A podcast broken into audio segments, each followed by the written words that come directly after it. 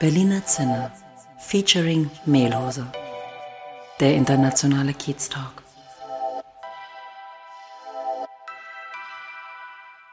Herzlich willkommen im Berliner Zinner, dem internationalen Kiez Talk mit Daniel und mit Olaf. Ja, hallo, herzlich willkommen auch von meiner Seite. Heute haben wir Nina Levchuk bei uns im Interview. Nina spricht English. This is why I'm switching over to English. Nina um, has been introduced to us by Carolina Azpodina, who's also uh, in our podcast as an interviewee.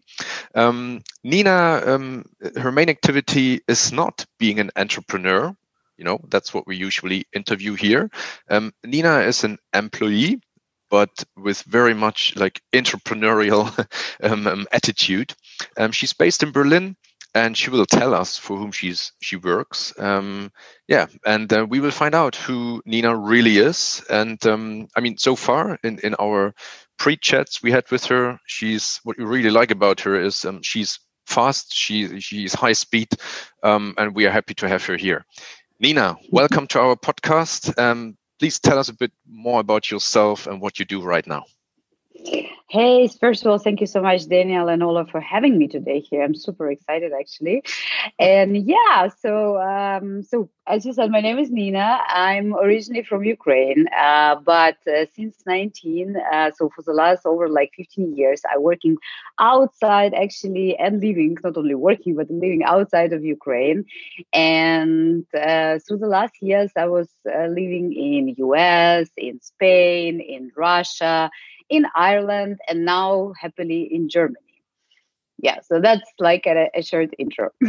Right, and Nina, tell us uh, tell us a bit more about what are you actually doing um, working for Google, like on a daily basis. Yeah, so thank you for already uh, saying where I'm working. Yes, oh working no, I, I, released it. I released it. No, that's totally fine. Yeah, so I'm working for Google.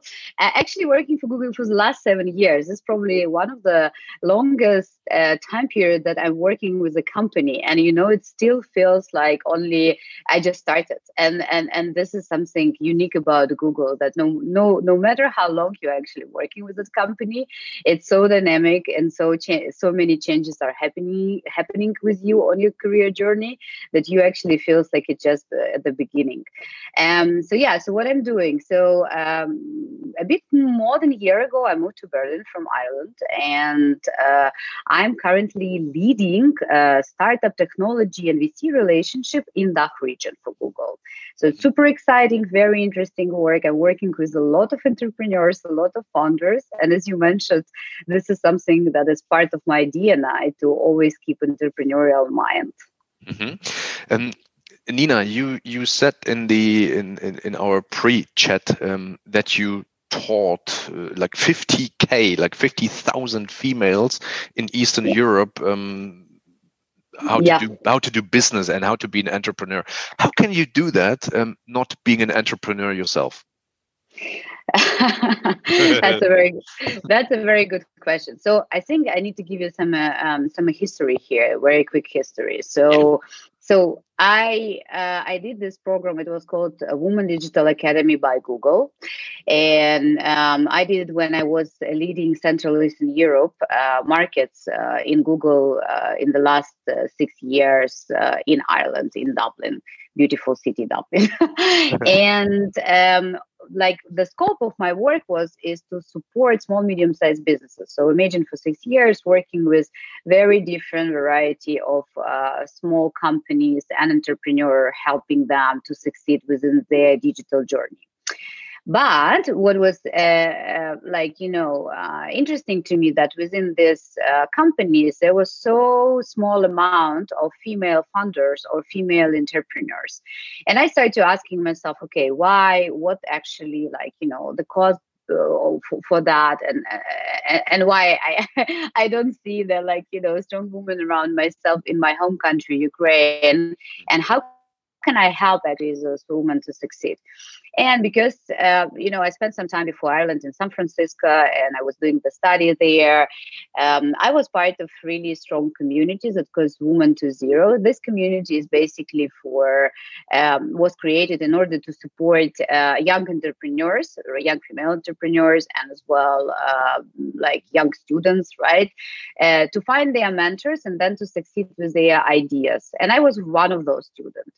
And right. I was absolutely amazed that it's everything was for free. So like you know i have access to like a lot of big companies and successful women and not only just women like i would say this was like you know everyone was trying to help those students and uh, that was amazing. And i remember my feeling by that time i was asking myself why not to create something like that mm-hmm. uh, if i would ever have an opportunity to do it in my home country so when I started to work for Google and lead, uh, one of my market was Ukraine. That I was that what I have created up to like I think two years already uh, doing my uh, main job and google supported me in that and i was really appreciated for that. And uh, how can i do it? I mean obviously when you're working with entrepreneurs for a very long time plus i've been working as well in the startups so it's like you know i was not always in the corporate world but right. Uh, most of the time in the corporate world. Um, this is how it was happened so i started like uh, to uh, build curriculum about how to launch a business online and of course, I wasn't doing it by myself. I actually, what I did, I've engaged the most successful entrepreneurs in Ukraine to mm-hmm. actually teach for free um, everyone who wants, but obviously the focus group was women. And uh, and this how we rolled out. We have around like uh, yeah four and a half seasons. Uh, so for four and a half years, we were educating females, and uh, it it get to the number over fifty thousand KHS in Ukraine. And then this uh, program was as well rolled out in Belarus, in Russia, and in a couple other markets. So that was an incredible journey and incredible experience. Perfect. This is really uh, no, no. This is understood. Now, um, Olaf, please allow one more question on my side. it's it's more a philosophical question, and it's um you know now you're working for Google. So, Nina, what are you actually searching for in your career? Mm, that's a very good question. Uh, I wish I have an answer. no, I, do. I do. I do. Um, I think uh, what is like really inspired me is opportunity to innovate and because i have this kind of entrepreneurial mindset by being in the corporate you know for me it was always important to be in the place where i could uh, change something. I know it could so- sounds a bit cheesy you know everyone looking for the be be able to have an impact and and to change the world but that's what we do as well uh, nina don't worry yes. it's, it's okay. Yes. But but i think the uh, key point here that uh, it's super cool when you're working for a big company where you have all the structure, all the resources, but at the same time you could come up with ideas and you could roll out those ideas. So they they're not dying, you know, on the way how it's happening sometimes in other big companies.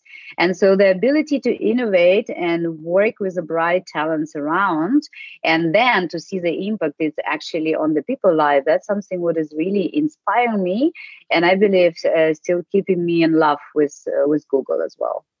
Right. Cool. Thank you. Okay, um, we were talking a lot of about entrepreneurial mindset. Um, and for us, it's very interesting because that's what we want to, um, our listeners, we want to show them example for entrepreneurial mindset. So, in your opinion, uh, what what are the characteristics of an entrepreneurial mindset?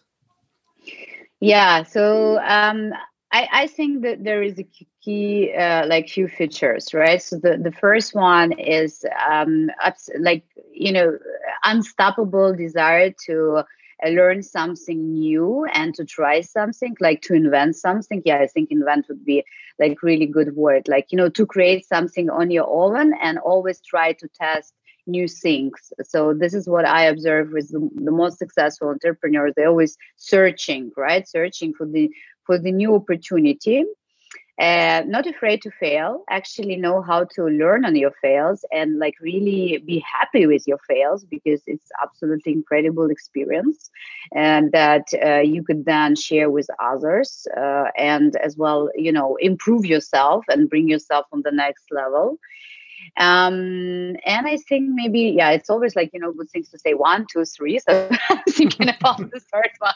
and I think that maybe, maybe actually the humor, like really uh, take all the surprises from the life that you have in your entrepreneurial journey, like, uh, you know, with the humor and, and like, you know, not be upset about the things that happening because entrepreneurial life is not the easiest life, right? But from another side, it's so exciting life because you're always, uh, you know, open to something new. And uh, normally, like you're surrounded as well by the people who think like you, right? So, um, like, yeah, take it easy. I would say that's. A, the, I, I, remember I was on one of the Richard Branson, uh, like um, on the Salesforce. He was presenting at the biggest conference, and he was saying for entrepreneurs it's important to take it easy with a humor. Always be open for the new learnings and search for opportunity and not afraid right? So i think yeah this is a very good summary. Mm-hmm. you talked about failing and um, looking at you uh, from my perspective you had an incredible career so far. So did you ever fail or didn't reach the goal you had set for you yeah i think like you know i'm failing very often um, i mean again what is failure right? Failure is something is, is coming from your personal perception on perce- or perception of society right? So uh, one person would look at the situation and he would think okay this is actually uh, just a part of the process and for, for one personality it could be oh my god this is end of the world. I don't know how i'm gonna live after that. So i think again looking from my personal perception i'm feeling very often you know on the one or the different thing. But uh, this, this like those failures giving me opportunity to learn how to do better next time right? Yeah. so without this, uh, these things i wouldn't know how to make it different. And uh, i think as a leader as a employee as a as a said entrepreneurial person i'm feeling in very different parts in a different uh, time period right and that's what uh, make me uh, you like what would be the good word? Unite right? So when, when you kind of uniting all experience around you from the different areas and you become as a personality way stronger smarter and as well you are able to share with others you know your experience to help others. Um, nina I did some research on you uh, on Google. yeah. and, in uh, Russian or in English? uh, yeah, I, I, I found out you're you're, and, and that's actually the question. I mean, I, I found out you're on a couple of magazines. Yeah, even in in Russia, yeah. in Russian language. So um, this is really interesting to me. So how did you manage to get on yeah. the cover of uh, uh, uh magazines like Cosmopolitan and Vogue? You know, I mm. personally I only managed the local newspaper twice. So that's um that's I have an, a new ambition now. so how did how did you do that? Tell us, please. Yeah, the, the, that's a good like you know. Uh, so I, have been working with um, media for a very long time as a part of my Woman Digital project. I think when you're in such country like Ukraine, right, there is not too many um, free and really impacting projects are happening so when we when I kick off my project, obviously, and having all the top entrepreneurs who was already in all those magazines, it get attention uh, of the media. And what was really interesting, we like never ever because we didn't have too much budget to be honest, never paid for um, for media coverage, etc. Um, and it was happening organically because first of all, that was a really great case of uh, seeing how uh, very cool people doing something for free. Mm-hmm. Um, I, and I think that's very the same for Germany. When some social cool projects are happening in Germany, those people uh, get like spotted by media immediately. Like I, I could see it through a couple female funders when I'm reading like German news. It's like all times the same ladies, right? Why? because probably there are not too many of them. And like, you know, if you're doing something, like you immediately get spotted by media. That was a very similar case for me.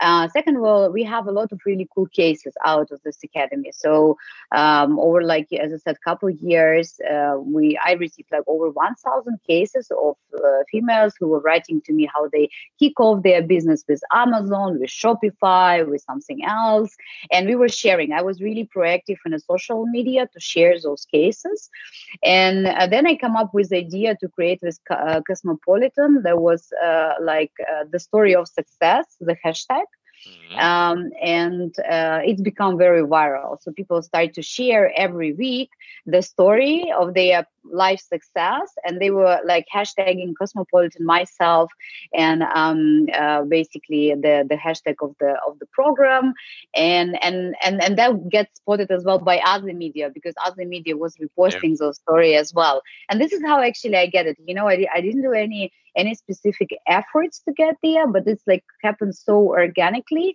And I'm really looking forward actually to repeat it in Germany. my, pro- my problem is that I don't speak German yet. You know, that's one of my goal. Uh, but uh, but and here the all most of the media they all interviewed in German. I actually received a couple requests from the journalists, and they were sending me questionnaire in German, and and I was asking like, guys, are you okay if I reply you in English? I'm okay even to translate your like your questions, and they were like, no, no, no, please reply in German. I'm like, well, mm-hmm. that could be a challenge. And so I still have like three interview requests that I never actually replied because it was just in German. And I was like, okay, I need, I need definitely to put it as a goal for myself.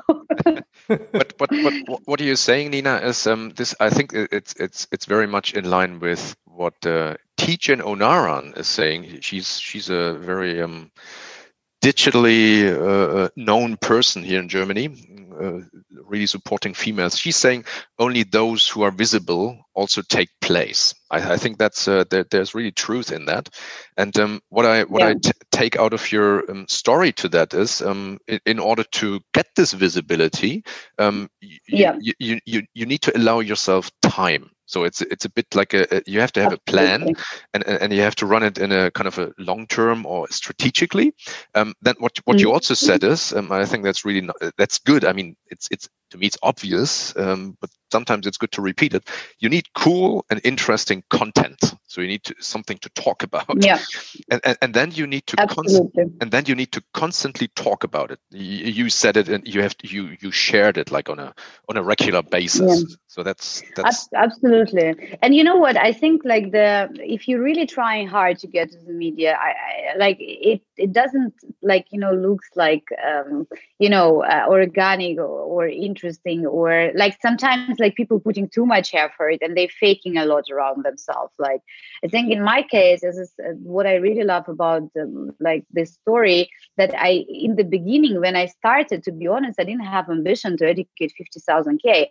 I, I wanted like to see how it's go Mm. Like, you know, I remember myself be on the stage kicking off this program with all those uh, amazing entrepreneurs in the room. They didn't know me. I was just a Nina who was just coming from San Francisco and started like, you know, a couple years in Dublin, a yeah. girl from Google, and they didn't know me and anything about me, but they trust me. Like, you know, so from the speech what I delivered, I shared my personal story, how how I personally received amazing connection in Bay Area when I was a student and and and then because the story was like kind of kind of cinderella story right eh, people like the cinderella stories it's got so picked up by media you know and so i was like oh okay actually that could be the thing you know and then i started to collaborate with them and they for me were one of the main channels to be honest to get more yeah. students. So in the end, I never had the final goal just to put myself on the front page, but I wanted like to make sure that they send the message and people get know that there is actually free education. You don't need to pay anything you just need to like find the time. And this how the media was the best channel for me to be honest. But one last question on that uh, sorry olaf um, for, for you nina. You said um, uh, yeah you need the media.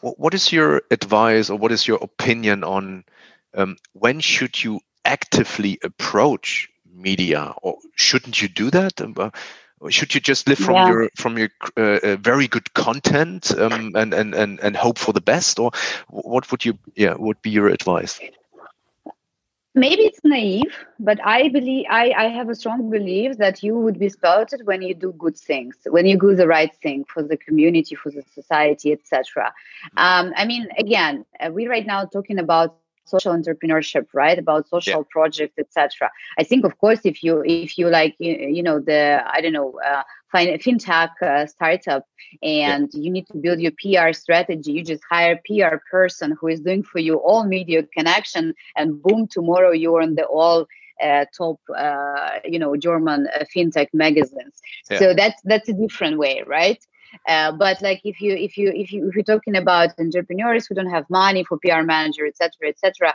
I think you could be really spotted by doing the right thing, right, and really at least uh, try to uh, build connections through your network. And then uh, what I observed through many years, when you're doing the right things, it's like no way you not get picked up by the other uh, maybe better connected entrepreneurs in, in the environment.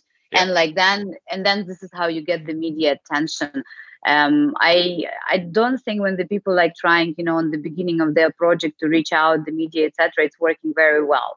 Especially in Germany, I think here's a lot of paid media, right? So it, it is a bit different with Central Eastern Europe, where the um, the uh, like you have way more chances to get uh, on the covers and uh, get the free article because of your social projects. I think here it's more like a paid relationship but still what i observe I, I know a couple of the really strong german females who were doing the right thing and after a couple of years they got spotted and they were invited to tv channels they were in magazines etc Yeah. yeah. So it's again, it's like more, you're more uh, like a supporter of organic growth. It will come- organic it will yeah come- organic it- growth do the good Yeah. things do the good content share about this continue to network uh, the strong other entrepreneurs will support you and it's gonna come so don't don't be obsessed with that Thanks, Nina. Cool. Um, so we talked a lot about uh, Nina's professional life. I also would like to, or maybe dip a little bit in your private life, but not uh, too deep. no worries. Um, my first question: um, You lived, I think, in six countries so far. Um, did you always uh, wanted to go to different countries and to discover the world? Mhm. Yeah, that would be my first question. I think I think yes. To be honest, um, I, I I was born in Ukraine, right? So um, by that time, so uh, the Ukraine was going through a very different transformation. There was like a financial crisis, then it's become the revolution, etc. So It was a very hard time period for my country. Uh, and I started to work super early. So I started like to do my first job around, I mean, not for America, for US, like kids as well, starting to work from 14, 16.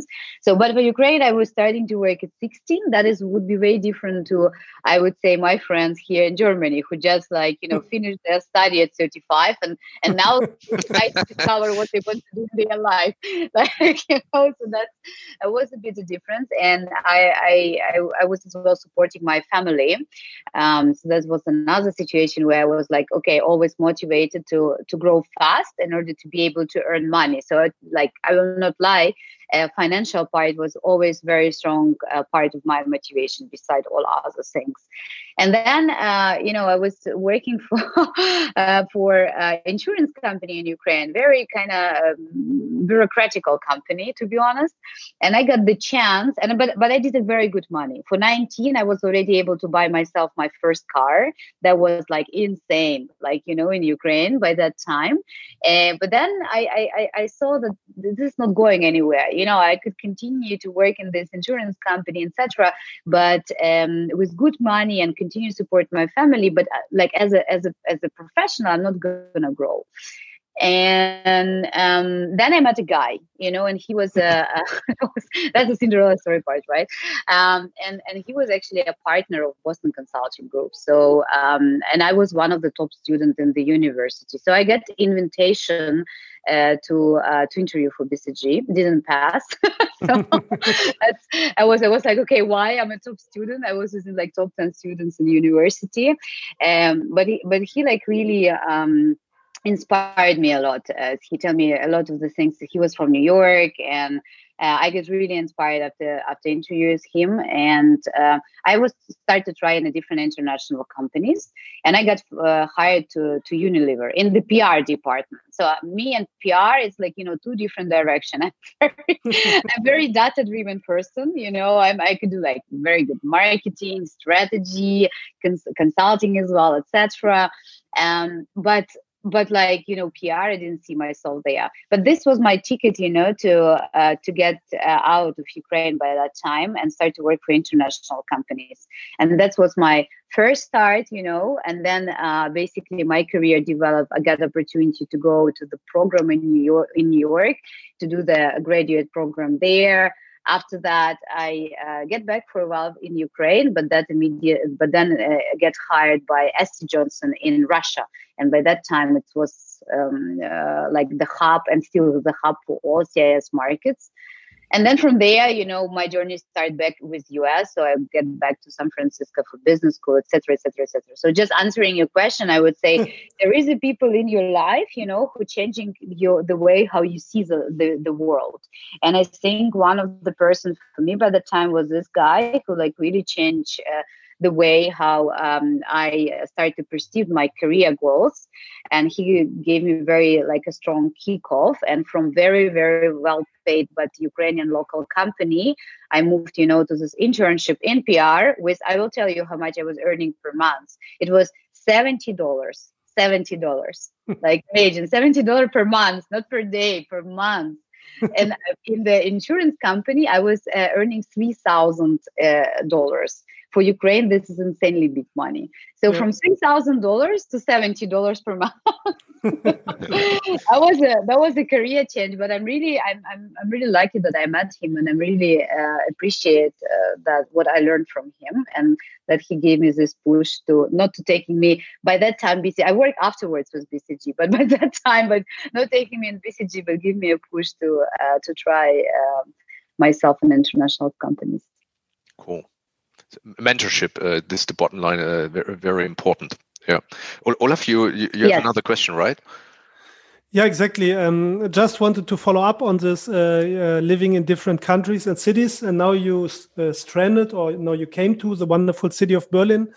And of yeah. course we always like to uh, we are living in berlin and we love it here.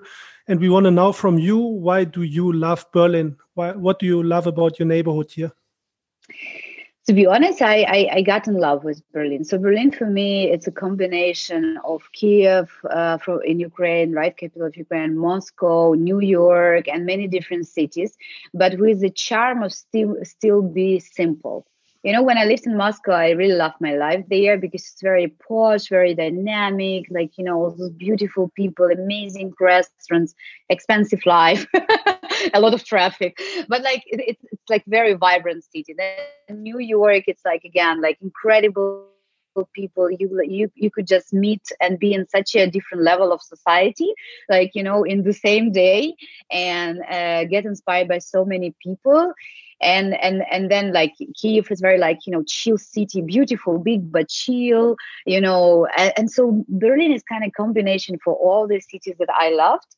but yeah. has a like a perfect perfect middle spot, like you know the sweet spot. so so and and that's what I like because in Berlin you don't need to be pretend to be someone. You could be yourself you know you could position yourself no matter from where you are you could really get your community. I've built my my community right now is huge like you know and i'm here just a year.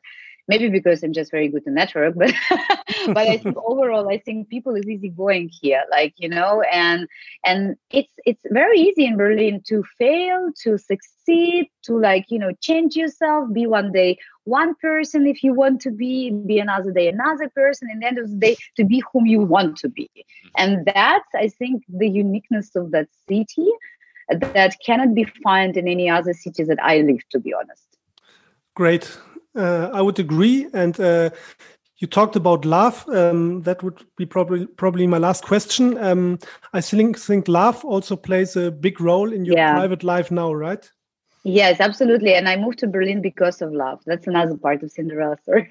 so I actually, I, I was, I was like, you know, happily living in Ireland and Dublin. I really love, by the way, Dublin as well. This is a really good city for retirement. if you just start, like, you know, to, to know. very good nature around you, good food, and like, uh, you know, very chill life. The Ireland is this beautiful country for that. Um, but then I met a guy, and uh, he's well from startup uh, scene, right? And um, yeah, and he showed me Berlin, and after a year, I already uh, moved to Berlin. You know, now we actually engage and planning the wedding. So that was uh, happening very, very fast, and uh, that was as well like you know was my career uh, opportunity for career push the next next my ready for six and a half years. And i really always wanted to go back to work with the startups as i did when i lived in san francisco. And i actually first to be honest i'm not gonna lie i was looking as well uh, searching around. Okay maybe that was the time to say sorry like not sorry but to say goodbye to my loved company.